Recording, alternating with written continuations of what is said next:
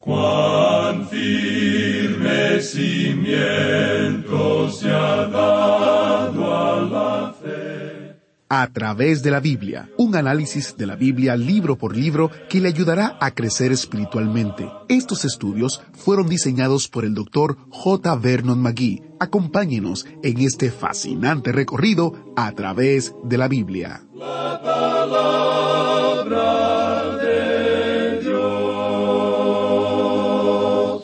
Hoy estamos en un pasaje difícil, justo en el medio del libro de Ezequiel. Pero incluso en este curioso y poco transitado tramo del camino, escuchamos un mensaje tan actual como lo que podríamos escribir en nuestros propios diarios. Se ha dicho que Dios prefiere vernos en una tormenta luchando por nuestras vidas que viviendo en desobediencia. Prefiere vernos en una cama de hospital o en un tribunal que viviendo en desobediencia. Él prefiere que experimentemos depresión o soledad penetrante si ese es el único lugar donde escucharemos su mensaje Vuelve a mí. Bueno, ese es el mensaje que esperamos que usted escuche hoy en nuestro estudio de Ezequiel capítulos 14, 15 y 16. Iniciamos en oración. Padre Celestial, todos los que te conocemos también sabemos lo que es haberse alejado de ti. Oramos por aquellos que hoy están listos para dar la vuelta y correr de regreso a ti en arrepentimiento. Ayúdales en su camino. Gracias por tu bondad que nos lleva al arrepentimiento. Te lo pedimos en el nombre de Jesús. Amén. En el día de hoy, amigo oyente, empezamos nuestro estudio en el capítulo 14 de la profecía de Ezequiel. Y en esta sección en particular, como ya hemos indicado anteriormente, el profeta Ezequiel ha tenido mucho cuidado de presentar la palabra del Señor. Los profetas mentirosos han dado una esperanza falsa a la gente, y el profeta Ezequiel tiene que oponerse a eso. El Señor aquí está dando un bosquejo en presentar un caso de por qué juzgó esa ciudad como lo hizo. Y usted puede creer una cosa, que los principios que han sido señalados aquí están vigentes aún en nuestro día. Esos principios no han sido ineficaces. Dios aún juzga las naciones. Usted puede notar que al llegar al capítulo catorce vemos la profecía contra la idolatría tocante a los ancianos y de la segura destrucción de Jerusalén. Este capítulo catorce se puede dividir en dos partes principales. Ambas comienzan con Y vino a mí palabra de Jehová, diciendo. Usted puede ver esto en el versículo dos y otra vez en el versículo doce. Pues bien, en la primera sección tenemos el llamado a los ancianos al arrepentimiento. Y hemos notado que a través de la Biblia, tanto en el Antiguo como en el Nuevo Testamento, el arrepentimiento es un mensaje de Dios para su propio pueblo, o para quienes han profesado ser su pueblo. Un llamado a arrepentirse, a volverse a Dios. Y ese es el mensaje que encontramos aquí. Veamos qué es lo que ocurre en el versículo uno de este capítulo catorce de Ezequiel. Vinieron a mí algunos de los ancianos de Israel y se sentaron delante de mí. Ellos aparecían muy piadosos. Ellos llegaban a la iglesia con una gran Biblia debajo de su brazo y pretendían que querían servir al Señor y querían escuchar lo que el profeta tenía que decir. Ahora en los versículos dos y la primera parte del versículo tres tenemos lo siguiente. Y vino a mí palabra de Jehová diciendo, Hijo de hombre, estos hombres han puesto sus ídolos en su corazón y han establecido el tropiezo de su maldad delante de su rostro. Ellos eran capaces de decir, Ah, hermano Ezequiel, nosotros no adoramos a los ídolos. Es decir, que ellos no tenían ningún ídolo hecho o fabricado para ellos, pero por cierto que los tenían en su corazón. Y usted puede ver esto en el día de hoy también. ¿Cuántos creyentes hoy podrían decir cuál fue el fracaso de Sansón? Él había pretendido ser el hombre de Dios, y el Espíritu de Dios vino sobre él algunas veces, y ese era el secreto de su poder. Nunca lo fue su cabello. No hay ninguna fuerza o poder en el cabello. Usted puede ir y hacerse cortar el cabello, y eso no le va a afectar en nada. Lo interesante, amigo oyente, es que el Espíritu de Dios vino sobre él. Luego llegó un día cuando salió de él, y él no lo sabía. Él no sabía que Jehová ya se había apartado de él y siguió jugando con el pecado y al mismo tiempo queriendo ser un hombre de Dios. ¿Cuántas personas en la iglesia hoy están jugando con el pecado? y estas personas piensan que pueden salirse con la suya. Eso no fue así, amigo oyente. El juicio es algo inevitable. Hay muchas personas que siguen las formas y los ritos de la religión, pero tienen un ídolo en su corazón y continúan manteniendo, por así decirlo, una fachada. Ahora en el versículo tres de este capítulo catorce de Ezequiel, Dios dice Hijo de hombre, estos hombres han puesto sus ídolos en su corazón y han establecido el tropiezo de su maldad delante de su rostro. ¿Acaso he de ser yo en modo alguno consultado por ellos? Ezequiel, esa gente es engañadora. Ellos están pretendiendo que quieran escuchar tu mensaje, pero no lo quieren escuchar. Ellos van a atacar en el momento en que les des las espaldas. Y luego en el versículo cuatro leemos, Háblales por tanto y diles, Así ha dicho Jehová el Señor. Cualquier hombre de la casa de Israel que hubiere puesto sus ídolos en su corazón, y establecido el tropiezo de su maldad delante de su rostro, y viniere al profeta, yo Jehová responderé al que viniere conforme a la multitud de sus ídolos. Dios dice, yo les juzgaré. Esta es en realidad una palabra terrible. El Señor Jesucristo la usó más que ninguna otra persona. Él dijo, Vosotros hipócritas. ¿A quién se estaba dirigiendo? A los líderes religiosos. Y aquí Ezequiel está hablando a los ancianos, a quienes eran los líderes espirituales de la gente. Cuán trágico es esto, amigo oyente. Dios dice, yo les voy a juzgar, y Dios juzgará a la religión falsa. Creemos que cuando una iglesia, así también cuando una persona se separa de la verdad, Dios la juzgará. Notemos lo que dice el versículo seis ahora. Por tanto, di a la casa de Israel, así dice Jehová el Señor, Convertíos y volveos de vuestros ídolos, y apartad vuestro rostro de todas vuestras abominaciones. Él les está hablando de una forma directa y clara. Él les dice, Ustedes son falsos, ustedes no son genuinos, ustedes tienen ídolos en sus corazones, tienen pecado en su corazón. Permítanos decir lo siguiente, amigo oyente, y volvemos a mencionar a Sansón. Hay muchas personas que dicen, es algo terrible lo que ocurrió con Sansón. No me gustaría vivir como vivió ese hombre. No quisiera que ese juicio cayera sobre mí. Amigo oyente, tememos que muchas personas que van a las iglesias les gustaría vivir en pecado al mismo tiempo. A ellos les gustaría probar los frutos del pecado. Lo mismo que ellos están condenando en forma externa es lo que su corazón quiere hacer es que la vieja naturaleza que nosotros tenemos es mala. Dios dice, arrepentíos, convertíos. Él les está diciendo que se vuelvan a Él. Él está demostrando su benevolencia para con ellos. Él les está dando una oportunidad de llegar a ser genuinos. Pero ellos no quieren aceptar eso. Pasamos ahora al versículo doce de este capítulo catorce de Ezequiel. Vino a mí palabra de Jehová diciendo. Porque, amigo oyente, los profetas mentirosos aún iban de un lado para otro diciendo, Dios no va a castigar a Jerusalén. Bueno, esa es su ciudad, Él la ama, Él dice que su ojo está allí. Esta gente podía citar una gran cantidad de versículos de las Escrituras. Y usted, amigo oyente, puede citar muchos versículos de las Escrituras para justificar doctrinas falsas. Pero lo interesante es que si usted pone todas estas cosas juntas, ya no es un rompecabezas usted tiene un cuadro completo presentado ante usted y entonces ya no puede apoyar muchas de esas teorías. Así es que Ezequiel aquí señala muy claramente que Jerusalén va a ser castigada. Y en el versículo trece dice, Hijo de hombre, cuando la tierra pecare contra mí, rebelándose pérfidamente, y extendiere yo mi mano sobre ella, y le quebrantare el sustento del pan, y enviare en ella hambre, y cortare de ella hombres y bestias, Dios dice que Él va a juzgar esa ciudad porque está en rebelión contra Él. Es una ciudad que se ha rebelado continuamente contra Él. Y Él les ha dado la oportunidad de regresar, pero no la aceptan. Si usted se quiere enterar de cuán directo es todo esto, amigo oyente, escuche lo que Él dice aquí. Este es uno de los pasajes más destacados de las Escrituras que usted puede encontrar en la palabra de Dios. El juicio no se puede evitar. Escuche lo que dice aquí el versículo catorce.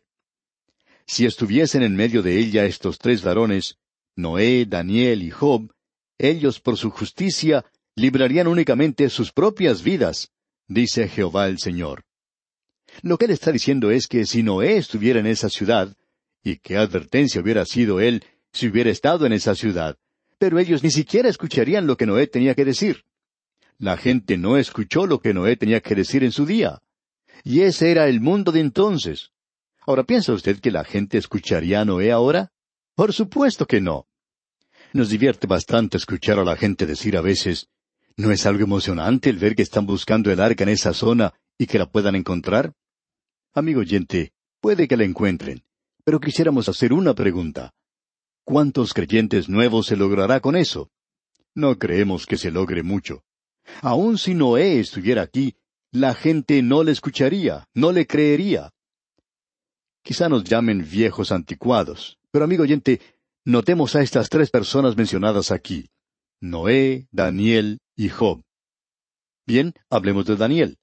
Nabucodonosor escuchó lo que él tenía que decir. ¿Y qué tributo es ese? Ezequiel es el profeta, se encuentra con el remanente.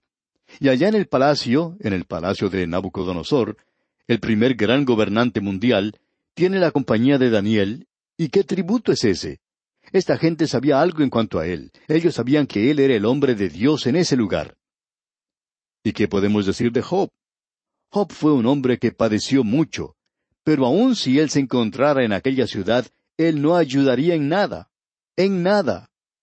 De ellos el Señor dice, ellos por su justicia librarían únicamente sus propias vidas. Ellos no podrían librar la ciudad. Y luego Dios dice en el versículo 17, O si yo trajere espada sobre la tierra y dijere, Espada, pasa por la tierra, e hiciere cortar de ella hombres y bestias, Él va a permitir que Nabucodonosor entre a la ciudad, y Él la va a destruir. Luego en el versículo veinte de este capítulo catorce de Ezequiel leemos, Y estuviesen en medio de ella Noé, Daniel y Job, Vivo yo, dice Jehová el Señor, no librarían a hijo ni a hija, ellos por su justicia librarían solamente sus propias vidas. Noé ni siquiera podría salvar a su propia familia en esa ciudad. Ellos por su justicia librarían solamente sus propias vidas. Usted recuerda que Daniel salvó un par de imperios. Sin embargo, si él estuviera en esa ciudad, él no podría ayudarles para nada. La razón por la cual Dios sacó a Daniel de Jerusalén es porque el pueblo de Dios no le quería escuchar. Sin embargo, un rey pagano en ese lugar le escucha y hace a Daniel su primer ministro. Ahora vamos a hacer una pregunta para la cual no tenemos respuesta. ¿Cuántas iglesias hay hoy donde la gente escucha la palabra de Dios? Creemos que esa es una de las razones en esta hora por la cual Dios está permitiendo que la palabra de Dios se divulgue por medio de la radio. Y Él está permitiendo este gran movimiento hacia la palabra de Dios por medio de los jóvenes en el presente, un grupo bastante grande que muchos de nosotros habíamos descartado. Sin embargo, hay muchos que escriben diciendo que se han alejado de las drogas y que han sido salvos. ¿Por qué? Por la misma razón que Daniel no era de ningún beneficio si se hubiera quedado en Jerusalén. Sin embargo, cuando él va a Babilonia, allí sí es escuchado. Ese rey pagano le escucha. Amigo oyente, si las personas en las iglesias no prestan atención a la palabra de Dios hoy, Dios va a salir a otras partes y a reunir gentes de otros lugares y a esparcir su palabra. Llegamos ahora al capítulo quince de Ezequiel, y aquí tenemos también otro capítulo bastante sobresaliente. Tenemos aquí la parábola de la vid en el fuego, la viña o la vid que no producía ningún fruto. Esa es una de las representaciones de la nación de Israel. Eso lo vimos allá en el capítulo cinco del libro de Isaías la vida allí presentaba ante nosotros a la nación de Israel. Él dice, esa vida es la nación de Israel. Así que no hay necesidad de especular en cuanto a esto. Ya sabemos lo que él está hablando aquí. Pero él hace una declaración y aplicación muy interesante en cuanto a esto, y veamos lo que dicen los versículos dos al cuatro de este capítulo quince de Ezequiel. Hijo de hombre, ¿qué es la madera de la vid más que cualquier otra madera? ¿Qué es el sarmiento entre los árboles del bosque? ¿Tomarán de ella madera para hacer alguna obra? ¿Tomarán de ella una estaca para colgar en ella alguna cosa? He aquí es puesta en el fuego para ser consumida. Sus dos extremos consumió el fuego, y la parte de en medio se quemó. ¿Servirá para alguna obra? Aquí tenemos una gran parábola. El Señor Jesucristo utilizó esta para los creyentes en el día de hoy. Y Él, digamos de paso, dijo que Israel ya no era la vid. Yo soy la vid verdadera, dijo el Señor Jesucristo. Bien, ¿cuál es el propósito de la vid? También digamos de paso que en el capítulo quince del Evangelio según San Juan, él no está hablando en cuanto a la salvación. ¿Cuál es el propósito de la vid? Tiene como propósito una sola cosa, el llevar fruto y nada más. Aquí se nos está diciendo que uno no va a una carpintería y le dice al que trabaja allí que quiere que le fabrique algunos muebles al estilo de Luis XIV y que por favor se lo haga de madera de la vid. Amigo oyente, si usted le pide a un carpintero que le haga eso, este hombre le mirará a usted sorprendido y le dirá, nosotros no hacemos nada con esa clase de madera. No sirve para nada. No la usamos para ninguna otra cosa porque la madera de la vid es solo para llevar fruto. Y cuando no lleva fruto, ¿qué es lo que uno hace con eso? Bueno, uno puede hacer fuego con ella. En el capítulo quince del Evangelio según San Juan, el Señor Jesucristo dice que si usted no lleva fruto en la vid, es decir, la rama que está en ella, que Él lo quitará a usted de ese lugar porque no lleva fruto. Usted no pierde su salvación. Usted es quitado nada más del lugar donde debe estar aquel que lleva fruto. Dios lo pone a un lado. Y Él lo hace de muchas formas diferentes. Si usted no va a dar fruto, amigo oyente, amigo creyente, Dios le pondrá a usted a un lado porque Él quiere fruto. El Señor Jesucristo dijo, para que lleve más fruto. Ahora esta gente no estaba dando ningún fruto. Y Dios dice entonces aquí en el versículo seis de este capítulo quince de Ezequiel, Por tanto, así ha dicho Jehová el Señor, como la madera de la vid entre los árboles del bosque, la cual di al fuego para que la consumiese, así haré a los moradores de Jerusalén. Y esa es la razón por la cual él hizo eso. Esta gente debía representar a Dios. Amigo oyente, si usted tiene un gran privilegio hoy como creyente, usted también tiene una gran responsabilidad. ¿Ha pensado usted alguna vez en esas pobres personas que nunca han tenido el privilegio de escuchar la palabra de Dios? Amigo oyente, usted tiene una gran responsabilidad. Hay muchas personas que aún no han escuchado el Evangelio. Pero aquellos que escuchan el Evangelio se vuelven al Señor Jesucristo. ¿Por qué? Porque el Señor quiere que llevemos fruto hoy, y ese es el mensaje que Él tiene para esta gente. Llegamos ahora a otro importante capítulo de la Biblia. Es el capítulo 16 de Ezequiel. Aquí tenemos una parábola y es una parábola de un pequeño huérfano que ha sido abandonado. Aquí se nos habla de un niño que no ha sido lavado ni limpiado y uno pensaría que ya no hay nada que hacer por este niñito huérfano. ¿Y quién es este niño huérfano? Bien, veamos lo que dice aquí el primer versículo del capítulo 16 de Ezequiel. Vino a mí palabra de Jehová diciendo. Ahora Ezequiel no quiere que nosotros nos olvidemos que él está presentando aquí la palabra del Señor. Quizá usted no la quiera presentar, pero él quiere que usted sepa que él está presentando la palabra del Señor. Entonces, sigamos con el versículo dos ahora. Hijo de hombre, notifica a Jerusalén sus abominaciones. ¿Quién es este niño, ese niño sucio, inmundo, que ha sido arrojado? ¿En realidad un niño ilegítimo? ¿Qué podemos decir en cuanto a eso? ¿Quién es? Bueno, es Jerusalén. Notemos lo que dice aquí el versículo tres de este capítulo dieciséis de Ezequiel. Y di, así ha dicho Jehová el Señor sobre Jerusalén. Tu origen, tu nacimiento es de la tierra de Canaán, tu padre fue amorreo y tu madre etea. Esto no nos habla del origen de la nación de Israel. Él no está hablando de Abraham y Sara. Él está hablando aquí de la ciudad de Jerusalén. La ciudad de Jerusalén era en realidad una ciudad amorrea. Esa es la historia de esa ciudad. Si usted observa lo que dice el capítulo quince del libro de Génesis, y creemos que sería práctico de nuestra parte el observar lo que dice el versículo dieciséis allí. Así es que vamos a leerlo. Génesis capítulo quince, versículo 16. Dice, Y en la cuarta generación volverán acá, porque aún no ha llegado a su colmo la maldad del amorreo hasta aquí. Este es el pueblo de Israel. Era una ciudad amorrea, y también era una ciudad etea. Los eteos eran una gran nación y controlaban esa porción del territorio de esa zona. Pues bien, ese es el antecedente en cuanto a Jerusalén. Nada de qué jactarse, por cierto. Ahora el versículo cuatro del capítulo dieciséis de Ezequiel dice, Y en cuanto a tu nacimiento, el día que naciste no fue cortado tu ombligo, ni fuiste lavada con aguas para limpiarte, ni salada con sal, ni fuiste envuelta con fajas. fue arrojado simplemente. Un bebé pequeñito, huérfano, ilegítimo, que ha sido tirado allí. ¿Y qué sucedió? Bueno, escuche lo que dice el versículo seis, donde Dios habla. Y yo pasé junto a ti, y te vi sucia en tus sangres, y cuando estabas en tus sangres te dije, vive. Sí, te dije, cuando estabas en tus sangres, vive. Y luego el versículo ocho dice, Y pasé yo otra vez junto a ti, y te miré, y he aquí que tu tiempo era tiempo de amores, y extendí mi mano sobre ti, y cubrí tu desnudez, y te di juramento, y entré en pacto contigo, dice Jehová el Señor, y fuiste mía. Yo te he adoptado, te hice hija mía. En los versículos nueve al once continuamos, Te lavé con agua y lavé tus sangres de encima de ti, y te ungí con aceite. Y te vestí de bordado, te calcé de tejón, te ceñí de lino y te cubrí de seda. Te atavié con adornos, y puse brazaletes en tus brazos y collar en tu cuello.